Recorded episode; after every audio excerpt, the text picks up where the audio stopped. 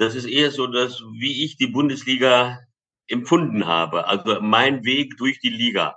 Damit kann ich auch argumentieren, wenn irgendwas fehlt. Na gut, ich habe mich eben anders entschieden.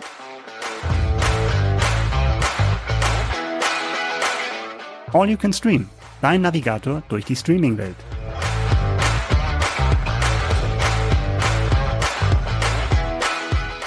Hallo an alle Streaming-Fans da draußen. Wir sind zurück mit einer neuen Folge von All You Can Stream, dem Podcast von TV Digital und Streaming.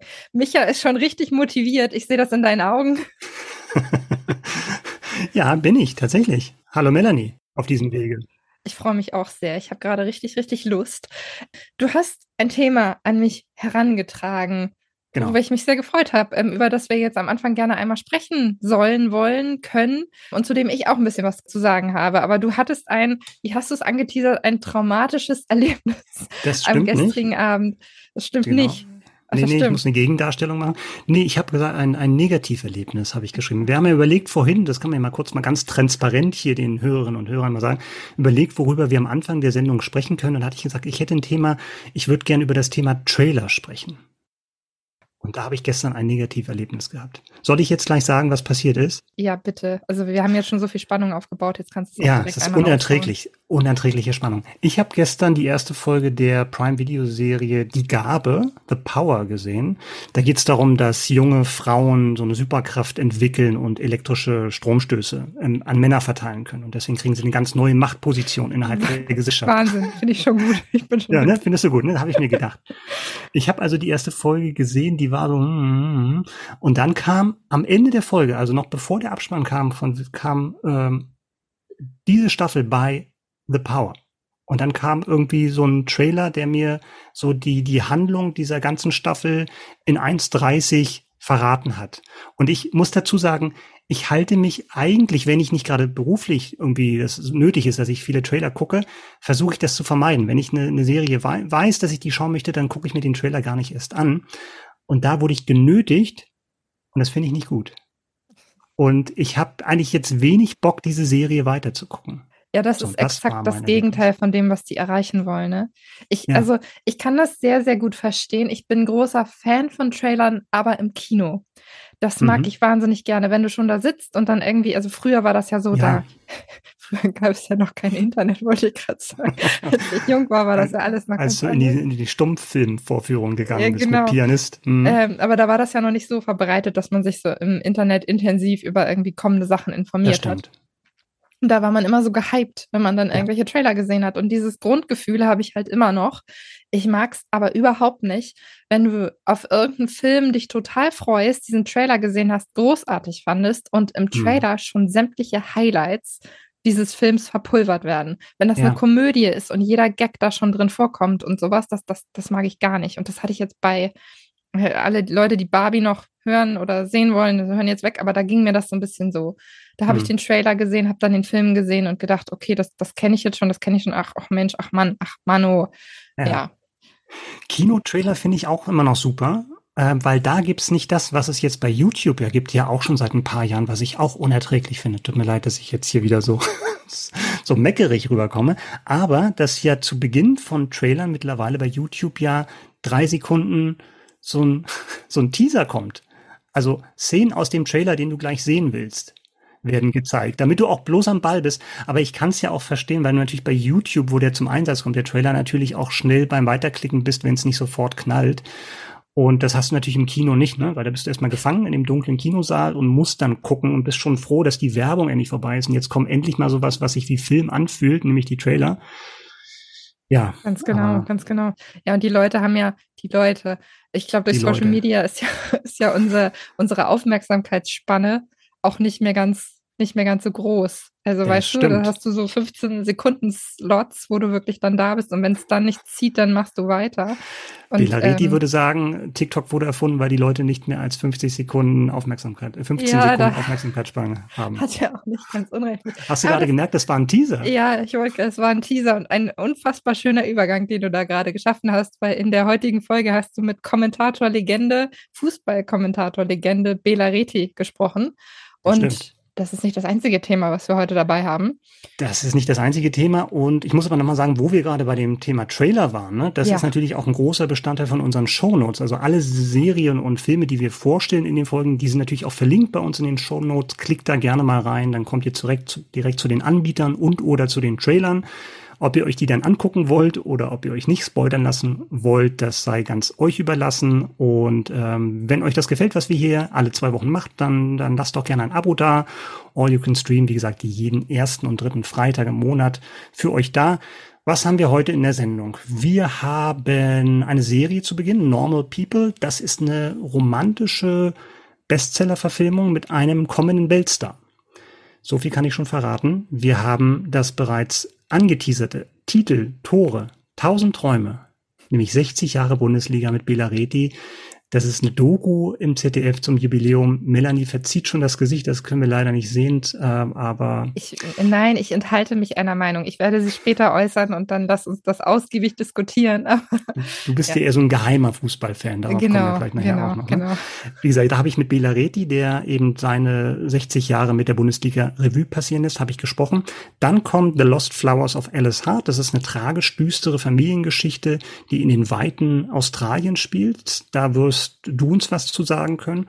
Und zu guter Letzt haben wir Heart of Stone. Das ist der neue Action-Thriller mit Gal Gadot.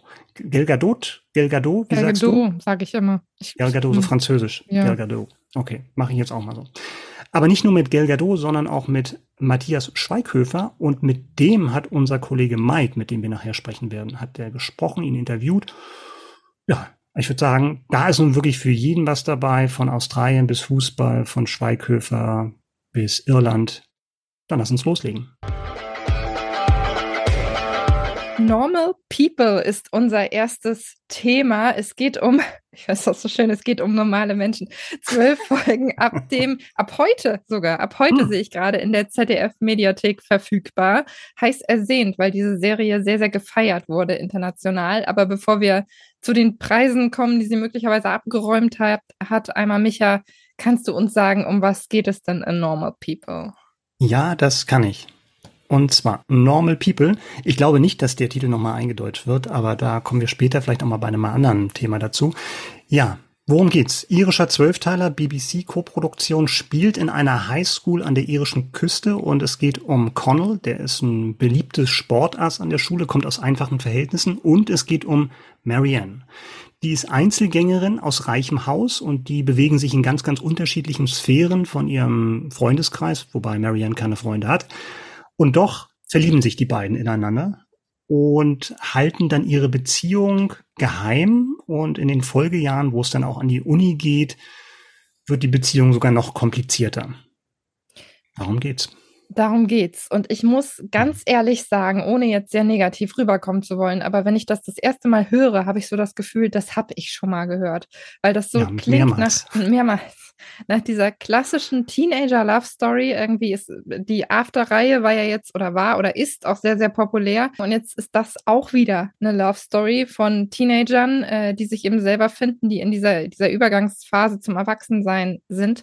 Was macht diese Serie so besonders? Ich habe mich gefragt, warum sie so unfassbar gute Kritiken bekommen hat und so gefeiert wurde.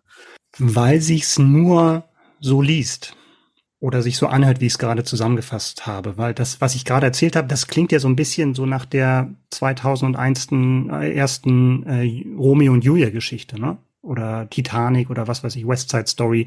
Also zwei zwei ähm, junge Menschen aus unterschiedlichen Lebensbereichen, ähm, die jetzt nicht unbedingt verfeindet sein müssen, aber wo du sagst, die passen eigentlich erst im ersten Blick nicht zusammen. Das ist immer so ein ganz beliebtes Thema. Aber es ist tatsächlich hier die Umsetzung, also sowohl das Drehbuch als auch die Umsetzung, weil es halt wirklich jedes Klischee auslässt, was vielleicht so am Wegesrand lauert. Seine Mutter ist dann ausgerechnet auch noch Putzfrau in dem, in dem Haus von Marians Eltern. Also hast du auch nochmal so, ein, so eine Standesgeschichte, dass da unterschiedliche Klassen aufeinander prallen. Und das kann natürlich sehr, sehr schnell schiefgehen. Dass es hier klappt und dass es wirklich grandios gut geht, ist tatsächlich dem Drehbuch geschuldet und der Vorlage. Es basiert ja auf dem Roman und tatsächlich auch der Umsetzung. Also das ist wirklich ganz, ganz toll beobachtet und sehr sensibel erzählt, diese, diese Beziehung zwischen den beiden, die immer auch immer zerrissen sind, ob sie jetzt zusammengehören oder nicht und ob sie miteinander können oder nur getrennt voneinander sein können.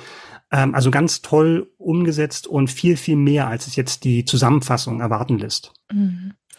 Du hast es vorhin schon angedeutet. Wir haben einen, einen Weltstar, einen aufstrebenden Weltstar mit dabei. Bela Reti. Bela Reti. Oh Zumindest ist es anzunehmen, dass es so sein wird. Der hat noch gar nicht so super viel gedreht, sagt mir der Blick in seine, in seine Vita, aber die Sachen, die er gemacht hat, die waren stark und da hat er sehr, sehr viel Aufmerksamkeit für bekommen. Vielleicht sollten wir mal einen Namen nennen. Es geht um pa ja. Paul Meskel. Meskel wird er ausges mhm. ausgesprochen, ne? der ja auch bei den vergangenen Oscars nominiert war für Aftersun genau. und der in diesem Fall die Hauptrolle spielt. Ja. Performt er so, wie wir es jetzt den Oscars zufolge von ihm erwarten könnten? Oder, ähm, oder ist das so eine seiner Anfangsproduktionen gewesen? Ist ganz lustig, dass du gerade After Sun genannt hast, weil das gehört eben nicht zu dieser After ja, ne? Könnte man ja auch denken, eine After nee. Sun. Das ist tatsächlich ein sehr äh, feinfühliges, so eine Vater-Tochter-Geschichte, wo er tatsächlich als bester Hauptdarsteller nominiert war in diesem Jahr. Ja, der macht das schon toll, der hat schon was, muss man echt sagen der spielt halt so ein, so ein Sportass, einen ganz beliebten Schüler an seiner Schule, wo man auch denken würde, das könnte auch so ein Klischee werden, was man aus irgendwelchen Teenie-Komödien kennt, ne? aber der ist sehr schweigsam und begeistert sich dann trotzdem für, für Literatur und was er so, so ein bisschen geheim hält vor, von seinen Sportlerfreunden. Und der hat eine tolle Präsenz, muss man echt sagen. Und was auch dazu geführt hat, also ich glaube auch durch diese Serie, durch Normal People, die ist jetzt schon ein paar Jahre alt, ähm, glaube 2020 oder 19, äh, kommt jetzt aber zum ersten Mal dann ins deutsche Fernsehen oder ins deutsche Streaming-Programm. Dadurch wurde er entdeckt und tatsächlich jetzt dann auch äh, von, von Ridley Scott gecastet worden, um in Gladiator 2 die Hauptrolle zu spielen. Also die, die Nachfolge von Russell Crowe anzutreten. Das ist schon nicht ganz schlecht. Mhm. Der dürfte in Zukunft äh, wirklich durch die Decke gehen. Ich habe mhm. gelesen, dass du hast es eben schon angesprochen, dass diese Serie sehr, sehr sensibel erzählt wird und was an vielen, vielen Stellen eben erwähnt wird, sind die Sexszenen. Lass uns mhm. einmal über nackte Haut sprechen, weil ganz oft gesagt wird, ja, es wird einfach nur so, so stumpf abgefilmt, wie da eben Körper mhm. aufeinander prallen und das macht diese Serie in dem Fall eben anders. Da habe ich mich gefragt, okay, wie filmst du denn jetzt sensible Sexszenen? Also inwieweit wird da Nähe anders eingefangen, als es jetzt in, in, anderen Produktionen eben der Fall ist? Das ist ganz schwer zu erklären. Ich habe hab mir die Frage auch gestellt und die Geschichte ist sehr nah dran an den Figuren. Und kann man sagen, das ist in anderen Erotik-Szenen oder Sexszenen auch der Fall. Aber das hat was sehr Intimes, ohne dass jetzt wirklich der, die Kamera darauf ausgelegt ist, jetzt irgendwie nacktes Fleisch um jeden Preis zu zeigen. Und es wirkt einfach unheimlich echt, wie die beiden miteinander umgehen, auch wenn sie zusammen im Bett sind oder woanders Sex haben. Also das ist schon erstaunlich. Der, der Regisseur hat da wirklich sehr, sehr gut ähm, hingeschaut aber jetzt nicht voyeuristisch hingeschaut, sondern wirklich, was dann eben zwischen diesen beiden Menschen passiert, die halt noch sehr, sehr jung sind und dann eigentlich zum ersten Mal so die große Liebe ähm, erfahren. Das ist übrigens Lenny Abrahamson, äh, Abrahamson. Also der hat tatsächlich auch Raum, also Room damals inszeniert. Und das war ja auch schon so ein Kammerspiel, ne? ohne jetzt wirklich da auf Effekte zu lauern oder irgendwie voyeuristisch zu sein da hat man auch schon gemerkt, ähm, was der kann und dass er tatsächlich hier schafft, eben diese, diese Nähe zu zeigen, ohne dass es kitschig wird. Das ist wirklich eine große Leistung, finde ich. Ich finde es super stand, weil, äh, spannend, weil die Autorin ist Sally Rooney und mhm. das war, wenn ich das richtig gesehen habe, ihr zweites Buch. Das ist verfilmt worden und kam derart gut an, dass sie jetzt ihr erstes Buch gleich hinterher auch noch verfilmt haben. Conver Conversations with, with Friends heißt das Werk. Mhm und ist ab dem 6.8. ebenfalls in der ZDF-Mediathek verfügbar. Das können wir in dem Zusammenhang gleich nochmal erwähnen. Mhm. Ähm, das heißt, die Vorlage, wahrscheinlich hast du es nicht gelesen, aber die Vorlage muss ja auch entsprechend sehr, sehr gut gewesen sein, wenn die Serie jetzt eben derart durch die Decke geht. Ja, war sehr erfolgreich und hat tatsächlich auch prominente äh, Leser gewonnen. Also da hat sich Taylor Swift zum Beispiel das als eines ihrer Lieblingsbücher genannt und auch Barack Obama hat es auf der Liste äh, seiner seiner besten oder Lieblingsbücher des Jahres gehabt. Also schon eine interessante Mischung, was die Leserschaft betrifft und ähm, ist auch wirklich super umgesetzt worden, kann man nicht anders sagen. Tolle Chemie zwischen den Hauptdarstellern. Wir vielleicht nochmal sagen, Daisy Edgar Jones spielt die Hauptrolle, die weibliche Hauptrolle der Marianne. Die startet auch gerade durch, war bei Fresh zu sehen bei Disney Plus, wird auch demnächst im Blockbuster Twisters äh, eine Hauptrolle spielen. Also da wird noch einiges kommen. Und was mir auch bei dieser Serie besonders entgegenkommt, muss ich ja auch mal sagen, wo wir wieder bei der Aufmerksamkeitsspanne sind die tatsächlich. Länge. die Länge, also es sind zwar zwölf Folgen für eine Miniserie mhm. schon ordentlich, aber es sind Halbstünder. Und ich verstehe tatsächlich nicht, warum es nicht mehr Nicht-Komödien gibt, die sich trauen, halbstündige Episoden zu machen. Das ist ja immer noch ein bisschen verpönt, aber ich finde das toll. Also du kommst wirklich mehr in so einen Sog rein, zumindest geht's mir so. Alle Produzenten da draußen, die das jetzt gerade hören, sollten sich vielleicht Michas Rat einmal zu Herzen nehmen und darüber nachdenken, ob sie das in ihrem Repertoire vielleicht auch häufiger aufgreifen alle Nicht-Produzenten da draußen, Normal People, zwölf Folgen sind ab sofort in der ZDF-Mediathek verfügbar. Lieber Micha. Ja. Als Basketball-Experten haben wir dich in den vergangenen Folgen schon eingeführt. Ist, glaube ich, schon ein bisschen länger her. Aber mhm. jetzt ergänzen wir das um eine weitere Ballsportart zu meiner großen Freude. Es geht um die, Fußball. Die, Ball, die, die Ballsportart. Ja. Ja, ja, es wird eine große Fangemeinde da draußen geben. Es geht um Fußball. Und wie wir am Anfang schon gesagt haben, hast du mit dem, äh, mit der ZDF-Sprecherlegende Bela Reti gesprochen über eine aktuelle Doku, und zwar Titel Tore tausend Träume, die ab dem 5.8. in der ZDF-Mediathek verfügbar sein wird. Ich muss jetzt ganz ehrlich sagen, also ich mag Fußball. Ich äh, bin auch vom Frauenfußball, da habe ich mich jetzt angenähert. Ich besitze sogar ein Trikot. Hm, für, mich okay. schon ein, für mich schon ein ganz großer Schritt. Nichtsdestotrotz ist es für mich ein Thema, mit dem ich nicht zwangsläufig so super viel anfangen kann. Also von daher jetzt mal an dich die Frage, ist, bist du wirklich drin oder musstest du dich da jetzt für dieses Interview reinarbeiten? Du bist drin, oder? Ich bin drin. Ich ja, ich glaube, ich muss mich bei anderen Themen, glaube ich, mehr reinarbeiten als bei dem Thema jetzt. Es geht ja um 60 Jahre Bundesliga. Und da hat Belareti, und wer Belareti, wem der Name vielleicht nicht sagt, der sagt, glaube ich, nachher bei der Stimme, ach, der ist das. Mhm. Also hat ja jahrzehntelang äh, auch Nationalmannschaft kommentiert und fürs Sportstudio und sowas. Und diese Doku, die er jetzt gemacht hat zum 60-jährigen Jubiläum der Bundesliga, das ist so sein Blick auf die Bundesliga, der fast so ein bisschen parallel lief. Und ähm, er ist eigentlich schon zurückgetreten bei der letzten WM und jetzt nochmal für dieses Projekt zurückgekommen und ja, erzählt halt so seine Geschichte der Bundesliga wird jetzt wahrscheinlich viele jüngere Hörerinnen und Hörer da draußen geben, die sich jetzt die Frage stellen, ob es tatsächlich, tatsächlich wirklich eine Zeit gab, in der Bayern München nicht deutscher Meister geworden ist. stimmt, stimmt. Also ja. gerade die Jüngeren werden da wahrscheinlich Probleme mit haben. Ähm, und er führt, entführt jetzt wahrscheinlich auch in eine Zeit, wo Bayern München nicht deutscher Meister war. Hat er da auch so ein paar, so ein paar Highlights, ein paar Anekdoten hinter den Kulissen parat oder geht das wirklich so nur um die Sachen, die wir alle schon damals mitbekommen haben. Nee, absolut. Also das, was du gerade angesprochen hast, ist natürlich interessant, weil ich glaube, gerade in den ersten sechs, sieben Jahren oder sowas gab es jedes Jahr einen anderen deutschen Meister. Und auch als Reti angefangen hat, Anfang der 80er, war das auch wirklich sehr, sehr bunt durchmischt, das Favoritenfeld. Er hat mit ganz, ganz vielen Bundesliga-Legenden, kann man sagen, gesprochen. Also viele, die halt nicht mehr aktiv sind, Sepp Meyer und Günter Netzer und Felix Magath, aber auch noch mit ein paar aktuelleren, wie Jürgen Klopp oder Thomas Müller. Und die haben natürlich auch ein paar spannende äh, Sachen erzählt, halt so abseits des, ähm, abseits der, der bekannten Sachen. Und das wird er, glaube ich, auch in dem Interview dann gleich nochmal zum Besten geben, was sie ihm so erzählt haben. Was ich spannend finde, ist die Tatsache, dass wir bislang ja vor allem Schauspieler oder Filmemacher immer mit dabei hatten. Jetzt ist es ein Journalist, den du interviewst. Er ist ja in erster Linie Journalist. Ist Stimmt. das ein anderes Feeling, als wenn man eben Menschen, ähm, Menschen befragt, die wirklich äh, auf ein, also er blickt jetzt auch auf ein Projekt, aber er hat ja eigentlich einen anderen Hintergrund. Hast du das gemerkt im Gespräch?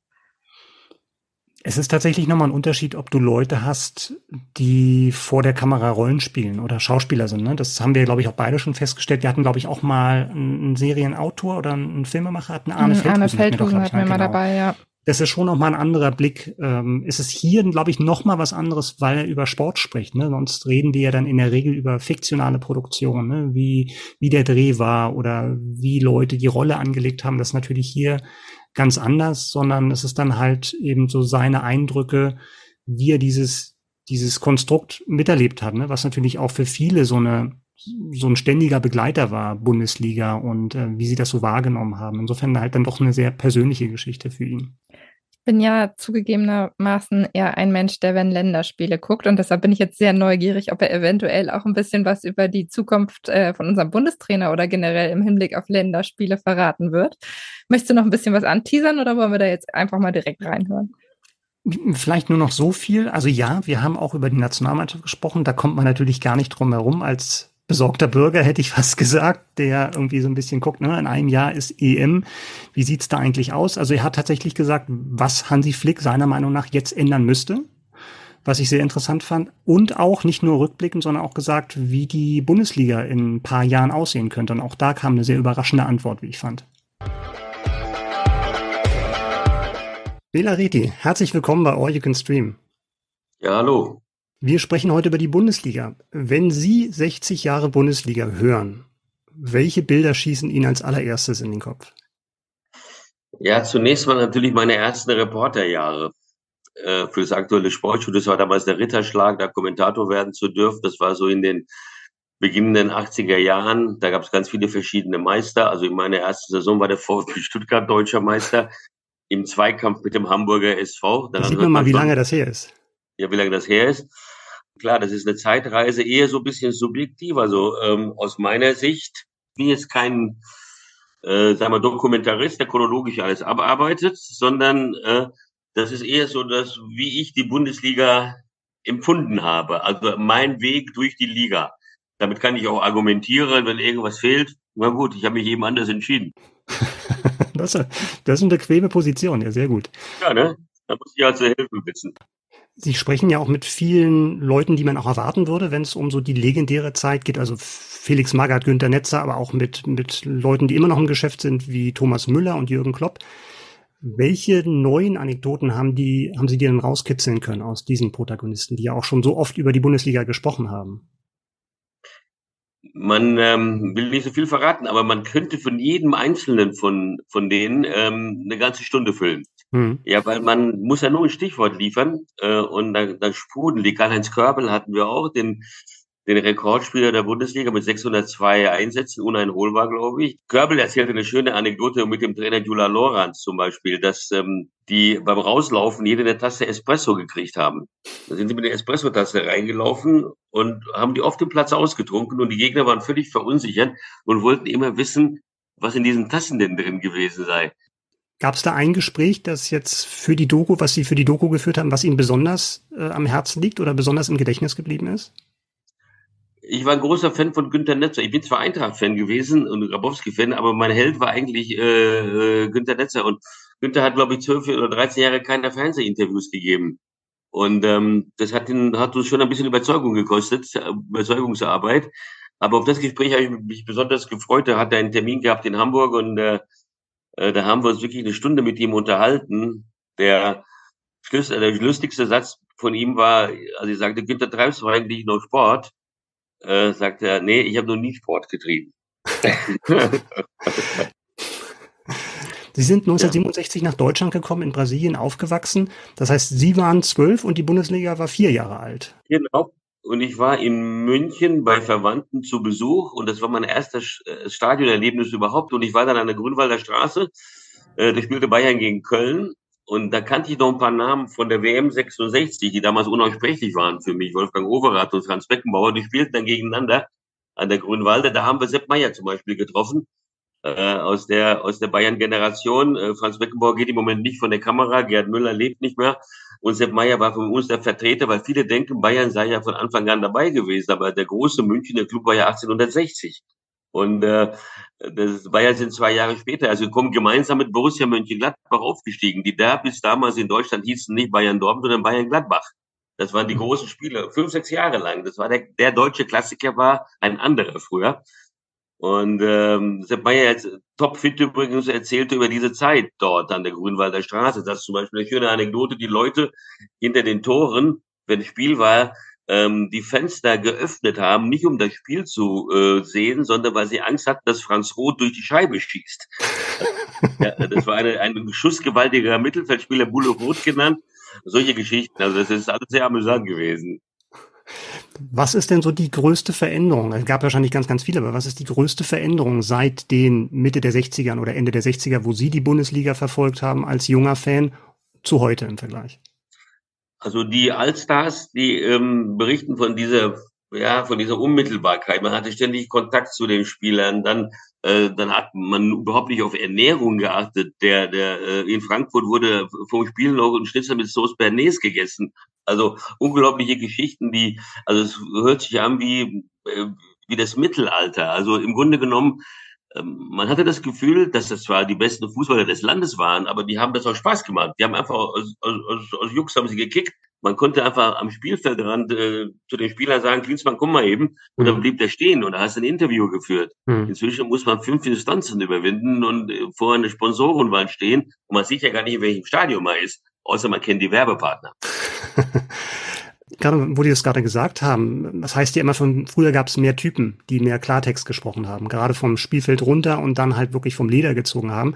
Kann man das den Profis heute wirklich verübeln, wenn man weiß, welches Echo das auch gerade in sozialen Medien mittlerweile schlägt, dass die da bewusst vorsichtig geworden sind?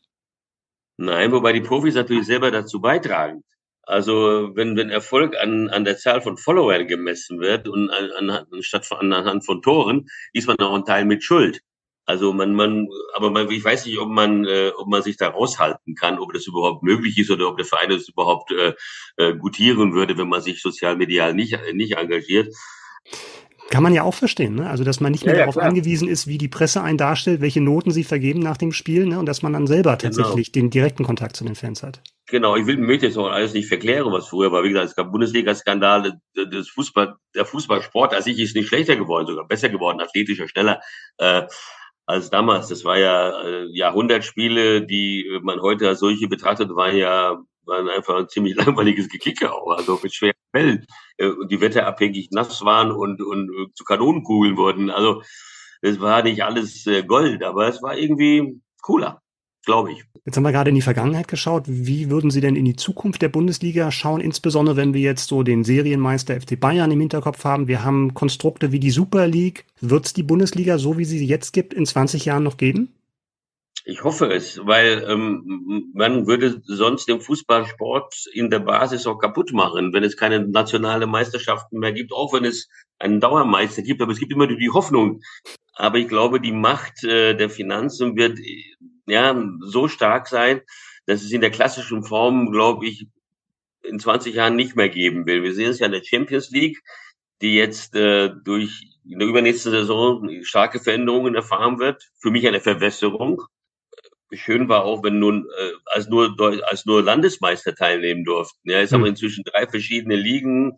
Ja, also ich glaube, ja, also wer qualifiziert sich nicht für einen Europacup, der hat ja wirklich alles falsch gemacht. Ne? Sie haben gerade gesagt, so in 20 Jahren wird das nicht mehr so funktionieren. Heißt das dann eine Bundesliga ohne FC Bayern, ohne Dortmund? Das kann ich mir gut vorstellen.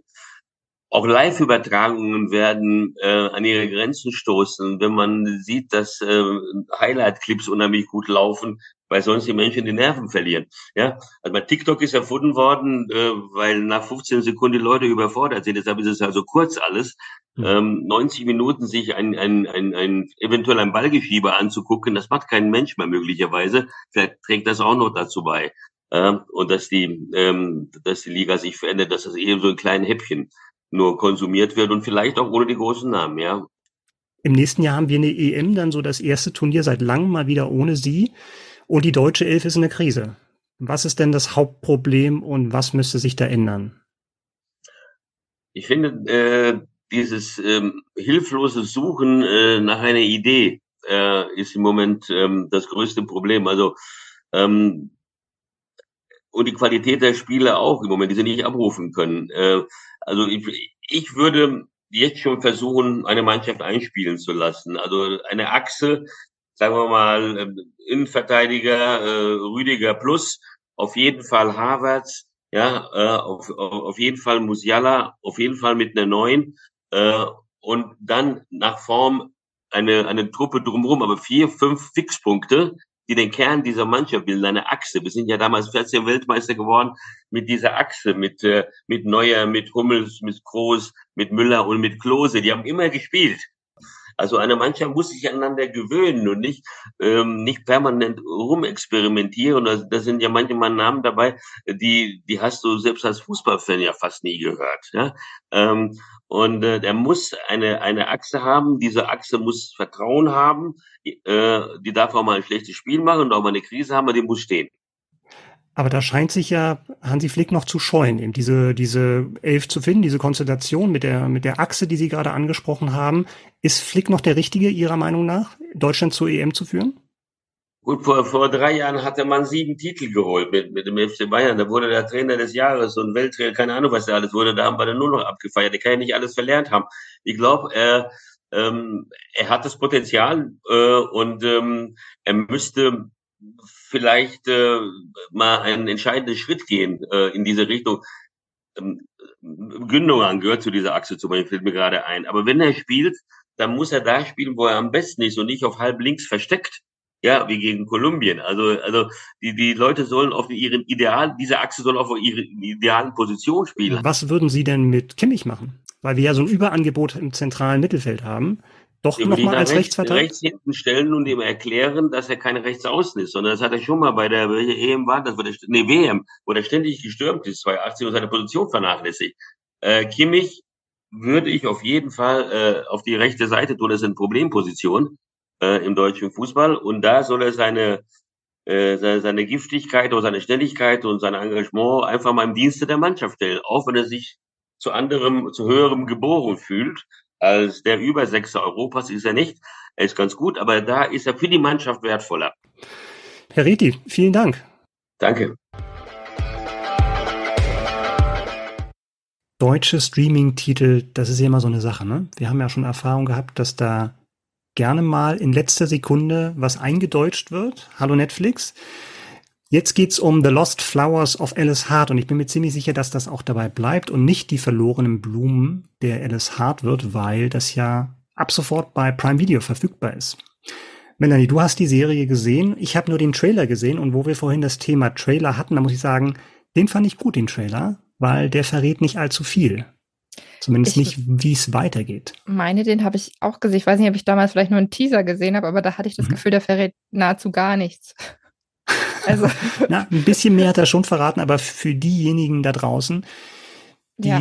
weder den Trailer gesehen haben, noch heute Morgen die Serie gebinged haben, wobei ich glaube nur drei erstmal zur Verfügung stehen und dann kommt der wöchentliche äh, Rhythmus, was ja auch ein ganz interessantes System ist, was ich mich auch ganz gut finde.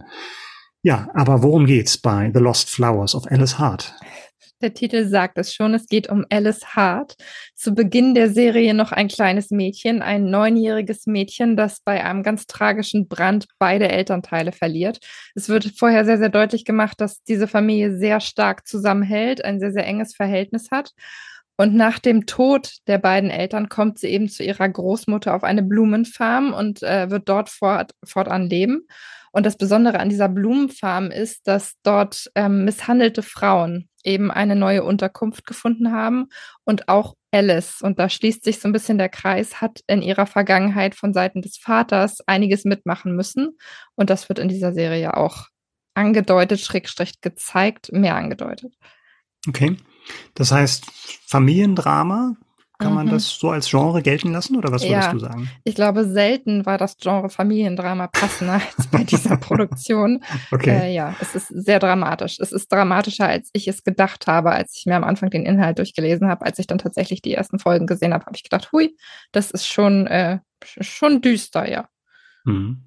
Beim Trailer habe ich eine Person auf alle Fälle gleich wiedererkannt. Das sind ein paar, wo man sagt, ja, kommt mir bekannt vor und ach ja, da habe ich ihn schon mal gesehen, aber ein Star sticht heraus. Ein Star sticht heraus. Soll ich mal raten, wen du meinst? ja, genau. Jetzt gehen wir mal die Besetzungsliste durch. Gehen wir mal alle Von nacheinander durch. ich vermute mal, es geht um June. Äh, June ist die Großmutter von Alice, die ich gerade schon angesprochen habe, die eben ihre Enkeltochter äh, zu sich nimmt. Und mhm. June wird verkörpert von Sigourney Weaver, die ähm, nicht nur als Schauspielerin in diesem Film dabei, in dieser Serie dabei ist, sondern auch als Produzentin ähm, fungiert. Ja, und tatsächlich den ganz, ganz großen Namen in dieser, in dieser Reihe eben darstellt. Und ist das eine größere Rolle tatsächlich oder ist das eher so was, womit man sich schmückt, um das auch besser zu vermarkten? Nee, das ist schon eine größere Rolle. Es ist schon klar, dadurch, dass Alice, also in der ersten Folge wird sie erstmal einge, eingeführt hm. am Ende der ersten Folge logischerweise, weil die erste Folge bedient dann erstmal das Familienleben und dann kommt Sigourney Weaver dazu und ähm, die hat schon eine große Rolle eben, weil sie diese Blumenfarm führt und da eben Alice auch durch ihr weiteres Leben geleitet. Wir begleiten Alice auch nicht nur durch die ersten Jahre, sondern sie wird eben im Laufe dieser Serie auch erwachsen, also auch als junge Erwachsene ähm, sehen wir sie und wir sehen auch, wie ein Familiengeheimnis, was diese Oma mit sich trägt, systematisch eben auch ähm, die weitere Zukunft beeinflussen wird. Das ist ja offiziell eine australische Serie. Was kannst du uns so über das Setting und die Drehorte verraten? Hm, ja, das ist eine australische Serie. Vielleicht erstmal vorab. Das basiert auf einem Best Bestseller, der ähm, eben sehr, sehr erfolgreich war. Und die Autorin hat von Anfang an gesagt, ich möchte eigentlich nicht, dass mein Buch verfilmt wird. Ah, so der Klassiker, Holly Ringland. Die hat erst gesagt, ich möchte das nicht. Und dann hat sie gemeinsam mit ihrer Mutter nämlich Big Little Lies gesehen. Die äh, okay. Erfolgsserie mit Nicole Kidman und Reese Witherspoon und hat gesagt, mhm. wenn ich das verfilmen lasse, dann möchte ich, dass das die Produzenten oder die Leute hinter den Kulissen von äh, Big Little Lies machen. Und okay. ähm, Oh Wunder. So einfach ist das also. So einfach ist das. Ich weiß nicht, ob sie es offen kommuniziert hat, aber auf jeden Fall mhm. hat sie von, äh, von denen gehört und hat es dann verfilmen lassen. Genau. Cool. Das dann lass uns doch, lass uns doch mal ganz kurz da nochmal bleiben. Ist denn das für mich als der Big Little Lies äh, grandios fand, würdest du sagen, dass das dann auch so in die gleiche Richtung geht oder ist es dann doch zu unterschiedlich? Ich finde, es ist äh, unterschiedlich. Also Big Little Lies ist ja schon so ein bisschen verschacht. Also es ist klar, es ich, ich finde es ein bisschen düsterer, sagen wir mal so.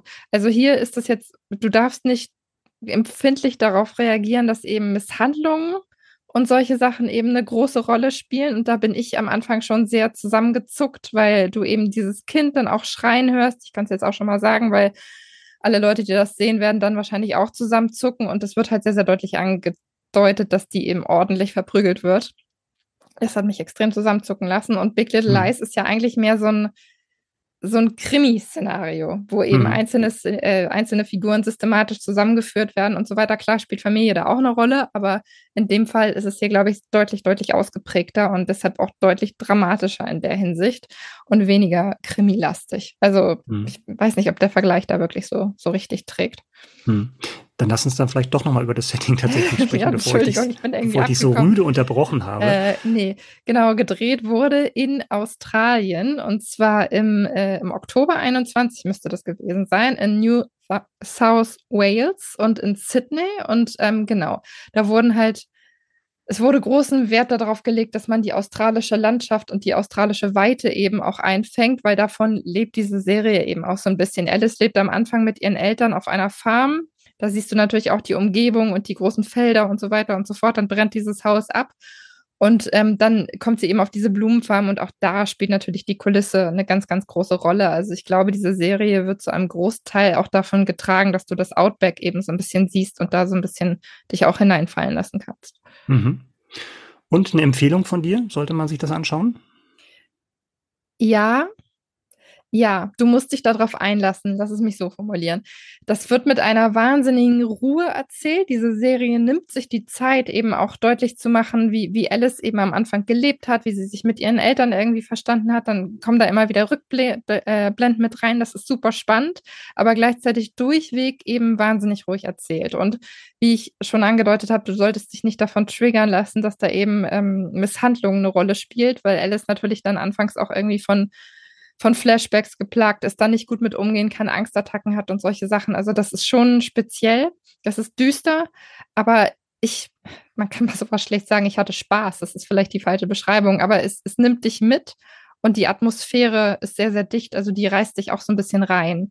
Ich, also ich würde weiterschauen, lass es mich so formulieren. Ich habe noch nicht alle Folgen gesehen, aber die, die ich gesehen habe, haben mir gut gefallen und ich würde auf jeden Fall dranbleiben. The Lost Flowers of Alice Hart ist ab sofort bei Prime Video zu sehen.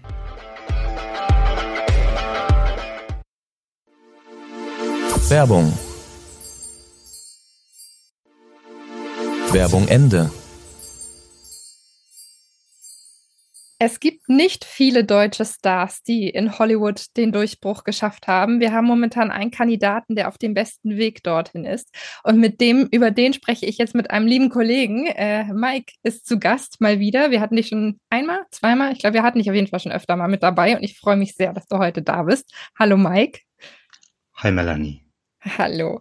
Und es geht um, äh, einige werden es vielleicht schon erraten haben, es geht um Matthias Schweighöfer, der jetzt in dem Action-Abenteuer-Thriller Heart of Stone ab dem 11.8. bei Netflix zu sehen sein wird.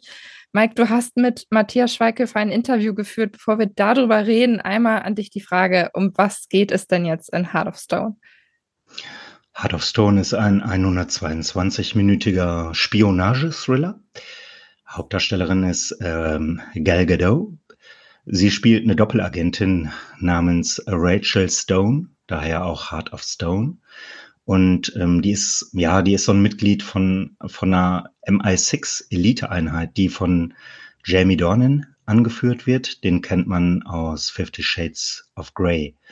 Und auf den ersten Blick scheint die eine unerfahrene Technikspezialistin zu sein, aber das trügt weil in Wirklichkeit ähm, operiert und agiert sie für eine sogenannte Charter. Und dabei handelt es sich um eine Schattenorganisation, die, die, die den Weltfrieden sichern will. Und das Wichtigste an ihrer Seite ist der Technik-Freak Jack, gespielt von Schweighöfer, der sie mit erweiterter künstlicher Intelligenz durch die Welt navigiert und Anschläge antizipiert und dazu das titelgebende Heart of Stone bedient. Ah, okay. Ich muss ja den äh, Hörerinnen und Hörern da draußen gestehen, dass ich habe so einen leichten Crush bezüglich Gal Gadot. Ich finde diese Frau ja wahnsinnig toll. Aber um die geht es jetzt hier gerade nicht, sondern wir sind hier, um über Matthias Schweighöfer zu sprechen. Den hast du interviewt vor nicht allzu langer Zeit. Jetzt musst du einmal erklären, ähm, wie ist der denn eigentlich an diese Rolle in Heart of Stone gekommen? Ja, der Regisseur Tom Harper hat das verraten. Ähm, und zwar hat äh, Tom Harper Matthias Schweighöfer bereits aus der Zusammenarbeit mit dem Netflix-Thriller Army of Thieves gekannt und gesagt, dass er Matthias Schweighöfer für in Anführungszeichen einen absolut dynamischen Typen hielte. Originalzitat, er besitzt so viel Energie und Humor, um eine ganze Filmcrew monatelang bei Laune zu halten und obendrein bringt er Licht in einen Raum und auf den Bildschirm. Er ist hierzulande ja auch schon ein ganz, ganz großer Star. Ähm, will jetzt in Hollywood durchstarten und will das ja auch mit sehr, sehr großer Vehemenz. Ist er dafür jetzt tatsächlich nach LA gezogen, um das von da aus zu managen oder macht er das jetzt tatsächlich aus Deutschland? Der macht das aus LA. Also ich konnte mit Matthias Schweighöfer ein Interview führen, bevor er, bevor der Autoren- und äh, Schauspielerstreik war. Ähm, also im Juni habe ich mit Matthias äh, virtuell geredet und ähm, ihn gefragt, ähm, wie denn sein Alltag in LA aussieht und wie er sich vom Leben in Deutschland unterscheidet, weil er ja, wie du gerade schon gesagt hast, seit einiger Zeit schon in LA lebt. Ja, der ähm, treibt seine Karriere dort voran und hat äh, gesagt im Interview, dass er seine Zeit so ungefähr 50-50 zwischen Deutschland und den USA splittet und dass sein Alltag in LA ziemlich ähnlich sei wie hier. Mike, ich musste jetzt mal aus persönlichem Interesse so nach deiner Meinung fragen. Du hast jetzt mit Matthias Schweighöfer gesprochen. Das ist ein riesen Frauenschwarm, auch hierzulande lange gewesen. Ist es immer noch. Ist er denn auch ein Sympathieträger, wenn man mit ihm persönlich redet? Was ist so dein Eindruck gewesen? Ja, Matthias ähm, Schweighöfer ist auf jeden Fall sehr zugewandt im Interview, sehr on point mit den Antworten. Die Antworten sind teilweise auch überraschend. Ich empfinde ihn als einen sehr professionellen Interviewpartner, der auch sehr freundlich rüberkommt und wirkt und ist. Und ähm, habe eigentlich nur Gutes zu sagen. Und er plant, das habe ich gelesen, auch innerhalb deines Interviews, er plant einen Oscar zu bekommen. Ne? Das hat er ja, glaube ich, auch schon öffentlich, öffentlich mehrfach gesagt. Ist das eher so als Scherz gemeint oder ist er, oder ist er da wirklich so richtig hinterher, dass er dich das systematisch ein bisschen vorantreibt? Aus der Außenseiterperspektive ist das schwer zu beantworten, aber ähm, ich ähm, würde Matthias Schweighöfer als jemand, der seine Karriere sehr zielstrebig vorantreibt, wahrnehmen und ähm, glaube, dass da was dran ist. Mit Mitte 50 hat er sich das Ziel gesetzt, den Oscar zu bekommen. Er hat ja auch viele große Rollen in Hollywood und ähm, bei den Streaming-Portalen ergattert und ähm, ist jetzt aktuell ähm, auch äh, mit Oppenheimer im Kino und bald mit drei weiteren äh, Projekten bei Streaming-Portalen. Also ähm, da geht was. Lass uns noch einmal über Heart of Stone jetzt sprechen. Es ist ähm, ein Action-Thriller oder ein Action-Film. Gal Gadot hat in letzter Zeit einige davon gemacht. Und was ich spannend fand, ist, dass der ja auch optisch eine Menge hermacht von den Drehorten her. Kannst du ein bisschen was darüber erzählen, wo der jetzt tatsächlich überall gedreht worden ist? Ja, also die Abenteuer von Rachel Stone führen sie tatsächlich einmal um die ganze Welt. an viele verschiedene Schauplätze rund um den Globus, ähm, Großbritannien, Portugal, Senegal, Island und Italien. Und wie fandest du den Film? Ich muss jetzt abschließend doch nochmal nach deiner Meinung fragen. Ja, ähm, also was Heart of Stone auf jeden Fall bietet, äh, ist mega Action, krasse Stunts, rasante Verfolgungsjacken, also im Grunde alles, was das Herz von Actionfilmfans schneller schlagen lässt. Und es ist meiner Meinung nach ein Spionage-Thriller für Fans von Minority Report und Mission Impossible. Und was ich noch ganz gut finde, ist, es gibt auch zwei Überraschungsauftritte von Megastars aus Hollywood. Ich darf noch nicht spoilern, um wen es sich dabei handelt, aber die sorgen schon für einen What the fuck Moment. Ich bin sehr gespannt, wer das sein wird. Heart of Stone läuft ab dem 11.8. bei Netflix. Damit hatten wir heute auch eine ganze Menge unterschiedlicher Themen dabei. Ne? Wenn da ja, nicht stimmt. für jeden irgendwas Passendes im Kescher ja. gewesen sein sollte, dann weiß ich es auch nicht. Fußball, ja, Familiendrama. Vor allen Dingen für dich als, als angehender Fußballfan habe ich ja ganz vergessen zu sagen, dass nicht nur diese Titeltore 1000 Träume Doku startet in der ZDF Mediathek, sondern auch noch einen Rückblick auf die Bundesliga, wo sich deutlich mehr Zeit genommen wird, nämlich sechs Stunden für jedes Jahrzehnt, eine Stunde Highlights der Fußball-Bundesliga. Und ich dachte, das wollte ich dir jetzt nicht verheimlichen, weil da kriegst du ja, Wahnsinn. volle ja, Dosis. Dann weiß ich ja, womit ich meine nächsten Wochenenden verbringen werde. Danke, genau. Micha. Das ist schon mal gut. Wir hoffen natürlich, dass ihr eure nächsten Wochenenden auch mit Streaming verbringen äh, werdet. Das ist ganz, ganz klar. Da dürfte irgendwas dabei gewesen sein. Wir wünschen euch auf jeden Fall jetzt schon mal viel Spaß. Und ich freue mich schon darauf, das Programm für die nächste Folge zu planen. Ich bin da, wir sind da im Geiste, nicht nur im Geiste, wir sind da auch schon relativ weit. Mhm. Ähm, genau, und dann könnt ihr uns in zwei Wochen wieder hören, denn wir sind, wie wir schon angedeutet haben, am Anfang immer am ersten und am dritten Freitag jetzt zu hören. Und wenn ihr darüber immer informiert sei, bleiben wollt, dann ähm, genau, lasst uns doch gerne ein Abo da. Wir sind auf jeder Podcast-Plattform verfügbar und wenn ihr uns da liked, äh, wisst ihr immer, wenn eine neue Folge erscheint. Habe ich irgendwas vergessen? Ich rede schon wieder so viel, ne? Ich weiß auch nicht. Ja, aber das ist, glaube ich, ein Podcast normal, habe ich mir sagen lassen. nee, also für mich klang das alles alles gut. Super, dann hören wir uns in zwei Wochen und bis dahin, genau, alles Gute und viel Spaß beim Stream. Tschüss. Macht's gut. Tschüss.